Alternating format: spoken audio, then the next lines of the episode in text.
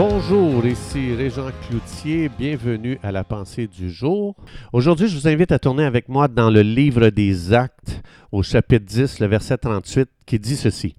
Dieu a oint du Saint-Esprit et de force Jésus de Nazareth, qui allait de lieu en lieu faisant du bien et guérissant tous ceux qui étaient sous l'oppression du diable, car Dieu était avec lui. Il y a beaucoup de gens, y compris moi, je m'inclus dans ça, on tolère des choses que Dieu n'a jamais tolérées. Jésus n'a jamais toléré l'oppression, il n'a jamais toléré la maladie. C'est ce que ça dit ici dans Acte 10, 38. Ça dit que Jésus n'avait aucune tolérance pour la maladie. Il n'avait aucune tolérance pour l'oppression du diable. Alors, ça veut dire que Jésus est venu euh, démontrer, il est venu manifester physiquement qui le Père était. C'est ce que Jésus dit. Je suis venu faire l'exégèse de mon Père. Donc, euh, on doit comprendre que la religion enseigne à tolérer les plans du diable sous prétexte que Dieu le permet. Vous allez entendre ça encore et encore et encore.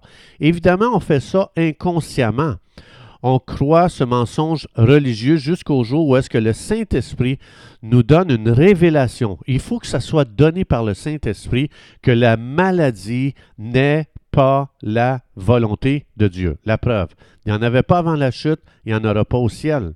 Jésus a dit, quand vous priez, priez qu'il en soit sur la terre comme au ciel. Donc, s'il n'y a pas de maladie au ciel, le cœur de Dieu, c'est qu'il n'y en ait pas sur terre. Évidemment, là, il y a beaucoup de questions, je sais, qui sont soulevées. Mais le, point ici que je veux amener ici aujourd'hui, restons dans Acte 10, 38. Ça dit que Jésus a été oint par Dieu pour guérir et délivrer les gens qui étaient sous l'oppression du diable. Remarquez ici que le Saint-Esprit dit que la maladie, c'est une oppression du diable. Ça ne vient pas de Dieu. C'est fou comment les gens disent Dieu veut utiliser la maladie dans ma vie pour former mon caractère, pour me transformer. Mais on ne retrouve pas ça dans la Bible dans la Bible, on retrouve un Dieu qui aime guérir, qui veut guérir. Et parce, pourquoi? Parce que ça vient du diable. Et le diable utilise la maladie pour amener de l'oppression, pour écraser, pour détruire l'âme d'une personne. La maladie, ça ne fait pas du bien, ça, ça détruit énormément. Donc, en d'autres mots, la maladie vient du diable qui veut nous détruire et elle trouve son origine dans le monde des ténèbres, dans le royaume des ténèbres. Est-ce que Dieu veut utiliser les, outils des ténèbres? Non.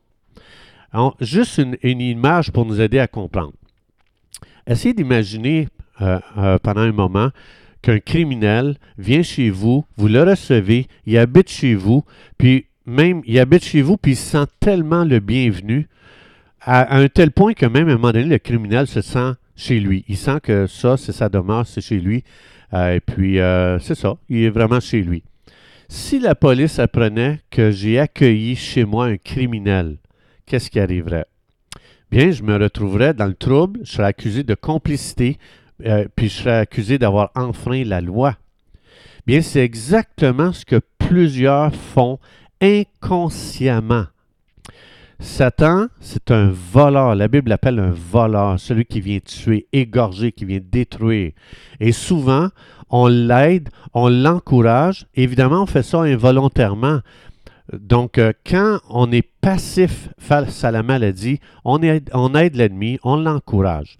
Donc, si on reconnaît que la maladie, c'est une œuvre des ténèbres, dans 1 Jean 3.8, ça dit, pardon, Jésus est venu détruire les œuvres du diable. C'est pour ça que Jésus était intolérant face à la maladie, face à l'oppression. Donc, dans Romains 12, 2, ça dit, nous sommes appelés à avoir une pensée renouvelée par la parole de Dieu et non par l'expérience des gens qui souvent est contraire à ce que Dieu dit. Oui, mais pourquoi lui n'est pas guéri? Pourquoi elle n'est pas guérie? Pourquoi eux autres, vous avez imposé les mains à cette personne puis elle n'est pas guérie? Puis là, les gens commencent à parler plus de l'expérience défectueuse des humains que la parole de Dieu, les promesses qui sont dans la parole de Dieu. Dans Romains 12, ça dit on n'est pas renouvelé en regardant l'expérience des gens qui ne marchent pas. On est renouvelé en lisant ce que Dieu a à dire sur ça. Et ça dit que Jésus a guéri tous ceux qui étaient malades et qui étaient sous l'oppression du, diable. Donc, Dieu veut renouveler notre intelligence parce que c'est fou comment il y a des doutes dans notre esprit, dans notre cœur. Vous savez, aujourd'hui, moi, si vous me demandiez, est-ce que tu as l'assurance que tu vas au ciel, je te dirais, oui, à 100%, je suis même prêt à mettre ma main dans le feu tellement il n'y a aucun doute à l'intérieur de moi. Mais quand ça vient pour la guérison, de prier pour les malades pour qu'ils soient guéris, c'est fou comment il y a des doutes qui s'installent et la raison, c'est quoi? C'est qu'on m'a formé à ne pas douter pour le salut, mais on m'a pas assez formé à ne pas douter pour la guérison aussi. C'est la même chose. Donc Dieu, il veut enlever ces doutes. Les doutes ne viennent pas de Dieu. la conviction vient du Saint-Esprit. Les doutes viennent du royaume des ténèbres.